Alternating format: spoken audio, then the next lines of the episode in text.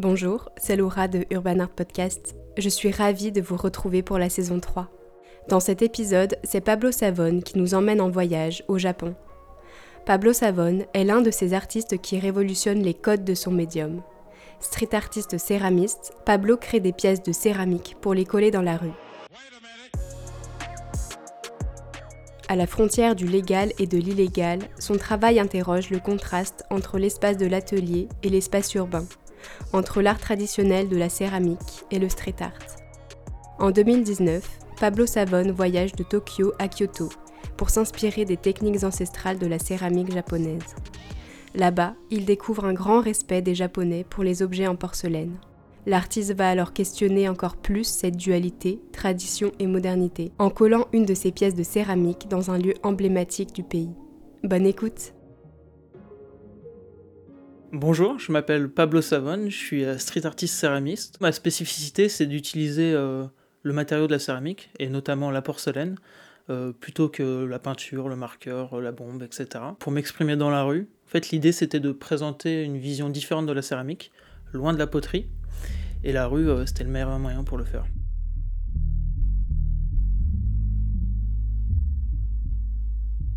En mai 2019, je suis parti au Japon, à Tokyo, et euh, avant de vous raconter ce voyage, je vais quand même vous parler d'une petite, euh, petite histoire qui montre toute l'importance de la céramique au Japon et pourquoi c'est important d'y aller quand on est céramiste.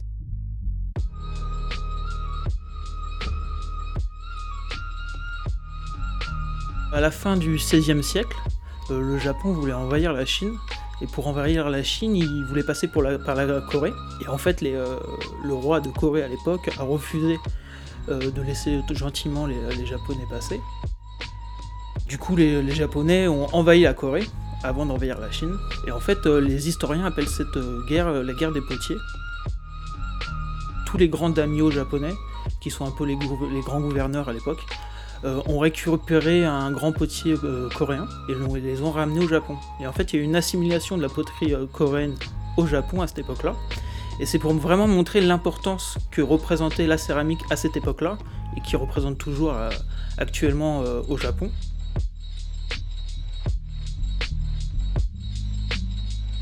Même si on a une histoire de la céramique en France, ça n'a vraiment rien à voir par rapport à ce qui peut se faire au Japon. Nous, on a la peinture, là-bas, c'est la céramique. Et ça, c'est important de le souligner pour comprendre la force du Japon.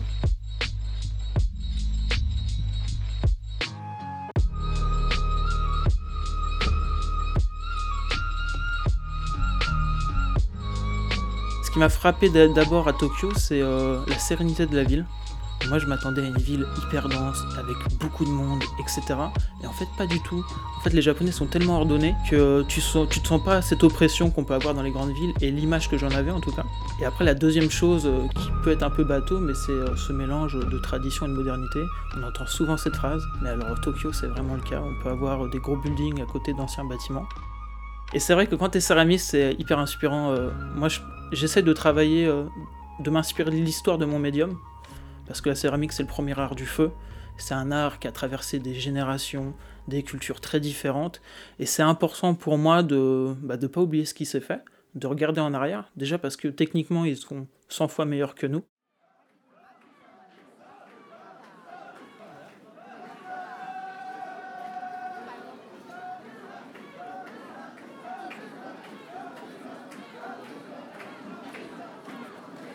Suis arrivé le jour d'une fête, euh, c'était une fête sur le tatouage, je crois. Euh, enfin, je suis arrivé, il y avait des, euh, littéralement des yakuza dans toute la rue. Et du coup, ça te met tout de suite dans un bain où tu as l'impression d'être un peu dans un film. c'était très, très marrant.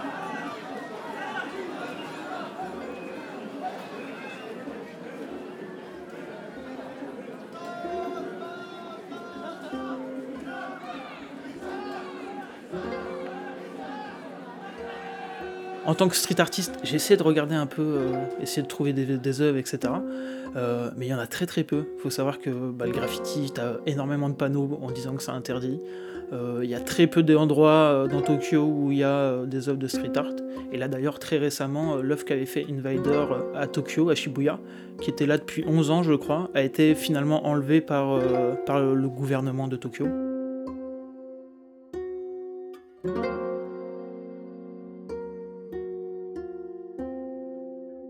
Et en fait, moi, c'est un truc que je voulais vraiment explorer parce que les Japonais ont un grand respect du coup pour la céramique. Moi, je voulais voir un peu le contraste que j'allais créer avec mes pièces en posant des pièces en porcelaine chez eux. Voir si l'illégalité de la chose allait contraster avec le respect qu'ils ont pour la céramique. Les Japonais, c'est pas des gens qui vont casser de la céramique volontairement.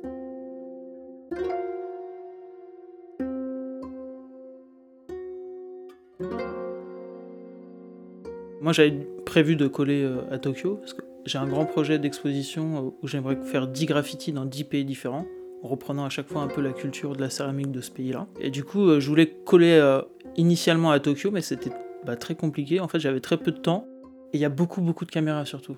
Et ça, c'est des caméras où tu les vois vraiment pas tant que ça. Euh, et du coup, ça demandait vraiment une vraie logistique pour faire euh, une œuvre intéressante dans un endroit intéressant. Et poser pour poser, ça m'a jamais intéressé. Je voulais pas poser à Tokyo pour faire ah regardez alors que je l'ai mis dans un petit endroit où personne n'ira le voir. Il y avait plusieurs possibilités. Soit je posais à Tokyo, soit je posais à Kyoto. Soit l'idéal, à vrai dire, c'était de poser et d'avoir euh, le mont Fuji en arrière-plan de ma photo. c'est la célèbre grande montagne au Japon que tout le monde, je pense, doit connaître.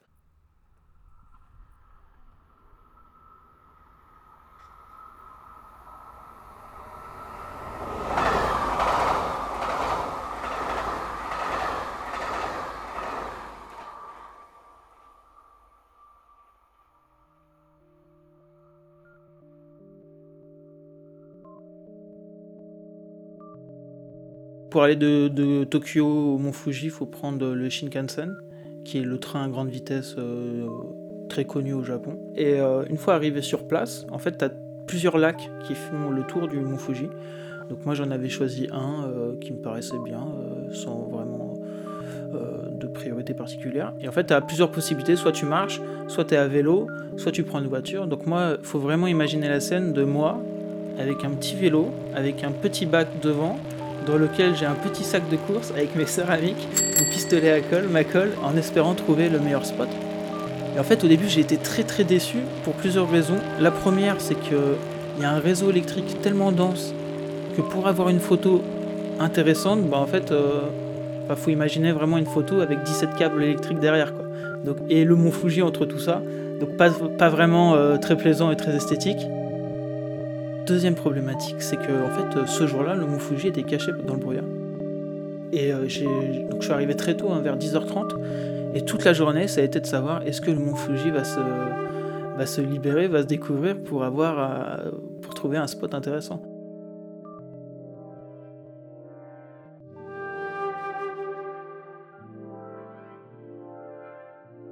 Je me suis résigné à rentrer, euh, donc je refais tout mon petit tour en vélo.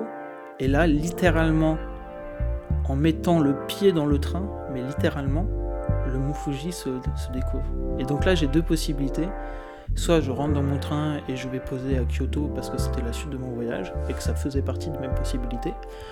Soit je rate mon train, je reloue un vélo et je repars euh, avec mes petits, mon petit sac de céramique euh, et aller coller à cet endroit-là.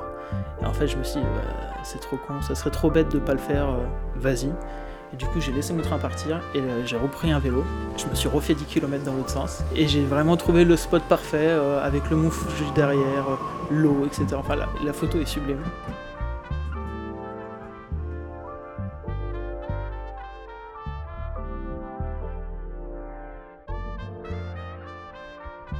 Ma pièce, c'était le mot Serra. Parce qu'en gros, le, le, premier graffiti que j'ai fait au tout début, ça a été le mot céramique le Serra en céramique et le mic que j'ai fait au marqueur. Deux jours après, toute la partie au marqueur a été effacée et la partie en céramique est restée intacte. Et là, j'ai trouvé ça hyper intéressant en me disant, c'est la même personne qui a fait la même chose au même endroit, le vandalisme est le même, et pourtant, euh, euh, ça a été interprété et accepté différemment parce que la, la, céramique renvoie une vision différente. Et en fait, c'est comme ça que tout a commencé et que je me suis intéressé au street art à la céramique. Moi, à la base, je voulais travailler le contraste, justement cette dualité euh, céramique-marqueur. Et en fait, c'est la rue qui m'a apporté euh, cette réaction de la personne qui a effacé. Je me suis dit, ah ouais, il y a un truc à creuser, faut, faut, vraiment que j'y aille. Souvent, il y a un aspect de qu'on maîtrise pas avec la céramique. Euh, on maîtrise pas le feu, les cuissons, etc. On peut, et ça peut être très frustrant d'ailleurs. et moi, souvent, on me dit, ah, j'aime bien l'inattendu en céramique. Moi, je déteste ça. Pour la simple et bonne raison que déjà la rue, je la maîtrise pas. Alors si en plus dans l'atelier je maîtrise pas ce que je fais, je me sens trop dépassé. Donc dans l'atelier je veux vraiment maîtriser au maximum.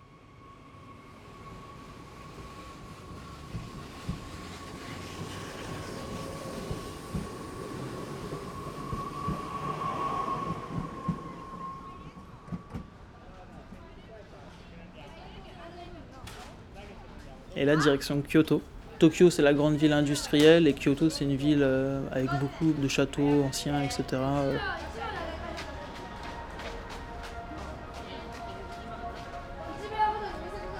Alors déjà, j'ai rencontré un céramiste dont j'admirais le travail euh, et qui est un grand céramiste contemporain japonais. La chance que j'ai, c'est que ce céramiste, En Iwamura, est un des rares japonais qui parle très très bien anglais. Initialement, mon but c'était de faire un graffiti, de le finir dans leur atelier et que eux apportent euh, une technique euh, propre à eux et après euh, qu'on le colle bah, ensemble entre guillemets au Japon. Mais ça a été très très très compliqué de trouver des japonais qui s'expriment très bien en anglais. Et en fait, En Iwamura a fait une, résidence de 3 ans aux États-Unis, donc il parle mieux anglais que moi. Et donc nos échanges ont été très fluides et très, très simples. Et surtout, il est jeune. Quand on lui parle de graffiti, il comprend ce que c'est. Et vu qu'il est parti aux États-Unis, il comprend encore plus ce que c'est.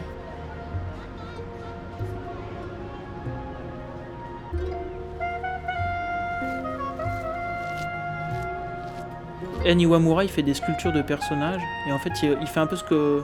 Enfin, je me retrouve dans son travail, c'est qu'il utilise une euh, technique très traditionnelle. En fait, il fait un motif avec des rainures. euh, et en fait, cette technique-là vient du, euh, du- Il y a très très longtemps, c'était un style qui était développé sur les poteries au Japon. Et en fait, lui, il a repris cette technique-là, mais il fait des sculptures de personnages avec des, coul- des couleurs extrêmement flashy, euh, des rouges, des jaunes très pétants. Et euh, tout en s'inspirant de cette technique, parce qu'il reprend une technique traditionnelle de cette époque-là. Et c'est un peu ce que j'essaye de faire moi aussi euh, avec mon travail.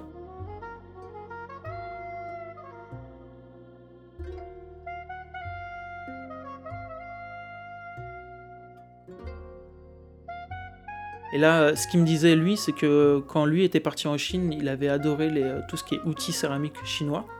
Et moi, ça m'a fait un peu le même effet avec euh, les outils japonais.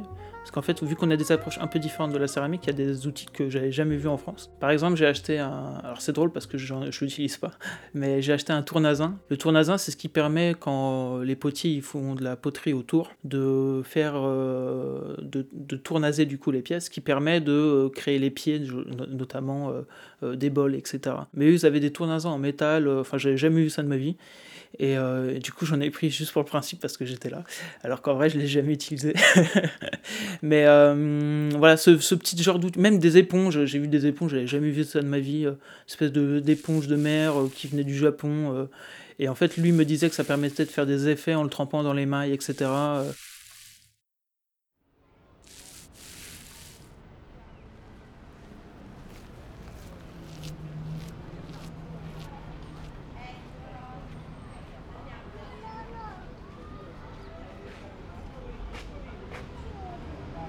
Et euh, l'une des grosses raisons de mon voyage aussi au Japon, c'était d'aller voir un bol, euh, les fameux bols euh, Yoen Temoku. Il faut imaginer un bol noir dans lequel il y a la galaxie à l'intérieur. Vous imaginez des grandes voies lactées, des grandes vapeurs, etc. étoilées. C'est ça. C'est des bols magiques, littéralement magiques. Et ils sont exposés au Japon. Tous les bols sont trésors nationaux. Ils sont exposés à quatre endroits. Il y a une fondation privée auquel euh, bah, on ne peut pas aller. Et il y a notamment un endroit à Kyoto où il y a un bol qui est exposé. Donc moi, mon but, c'était de voir ce bol euh, de vrai, parce que j'avais vu que des photos.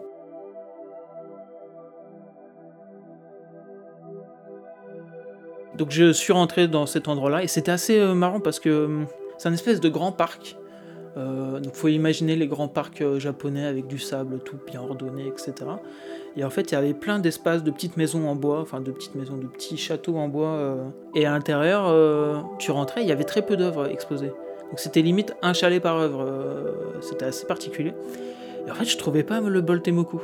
Euh, les seules indications que j'avais, en plus, c'était assez, assez flou parce que je crois que le bol change de musée parfois. Et moi, j'avais des actualités, euh, donc je suis parti en 2019 et je crois que les infos que j'avais trouvées dataient de 2016, donc je savais même pas si en fait il était encore dans ce musée-là.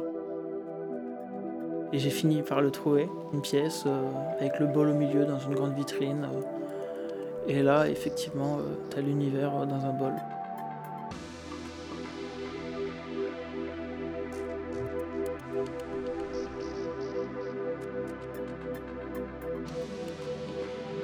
Il y a beaucoup de théories sur ces, bols en termes de création.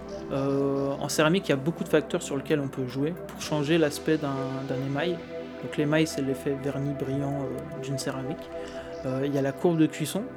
si je monte de 0 à 1000 degrés en 5 heures ou si je monte de 0 à 1000 degrés en 10 heures, je peux avoir des effets différents. Donc il y a déjà ça. Et après, sur les fours à bois ou à gaz, on peut jouer sur la réduction ou l'oxydation d'oxygène. Et en fait, s'il y a plus ou moins d'oxygène dans le four, donc c'est avec des procédés particuliers, etc., et eh ben on peut avoir des, euh, des, résultats complètement différents. On peut passer du violet au orange, euh, euh, du bleu au vert, etc. La piste de Jean Girel, qui est le français qui explore le plus, et qui est d'ailleurs le céramiste au monde qui se rapproche le plus de la vérité, lui travaille en gros des cendres de bois, donc d'un bois particulier. Il faut imaginer un émail sur lequel il rajoute de la cendre brûlée, qui va après recuire à, X température et joue avec des courbes de réduction, d'oxydation, etc. C'est un long périple euh, qui, j'espère pour lui, arrivera à résoudre.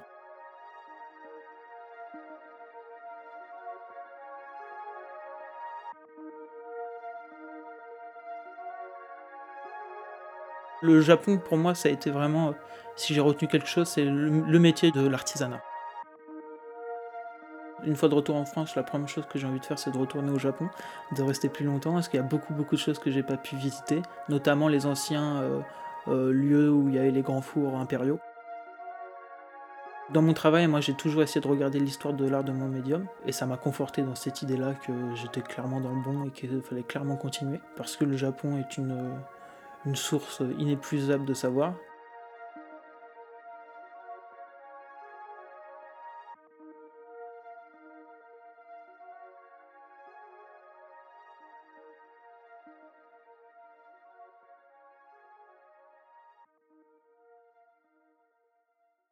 Merci d'avoir écouté cet épisode de Urban Art Podcast. Ce podcast est produit et réalisé par Laura Barbaret, la musique est composée par Charlie Brown et l'identité visuelle est imaginée par David Miège. Merci à notre partenaire KO, le média de la culture indépendante, de soutenir ce podcast. N'hésitez pas à commenter, partager et noter cet épisode sur Apple Podcast, Spotify, Castbox et toutes les plateformes d'écoute.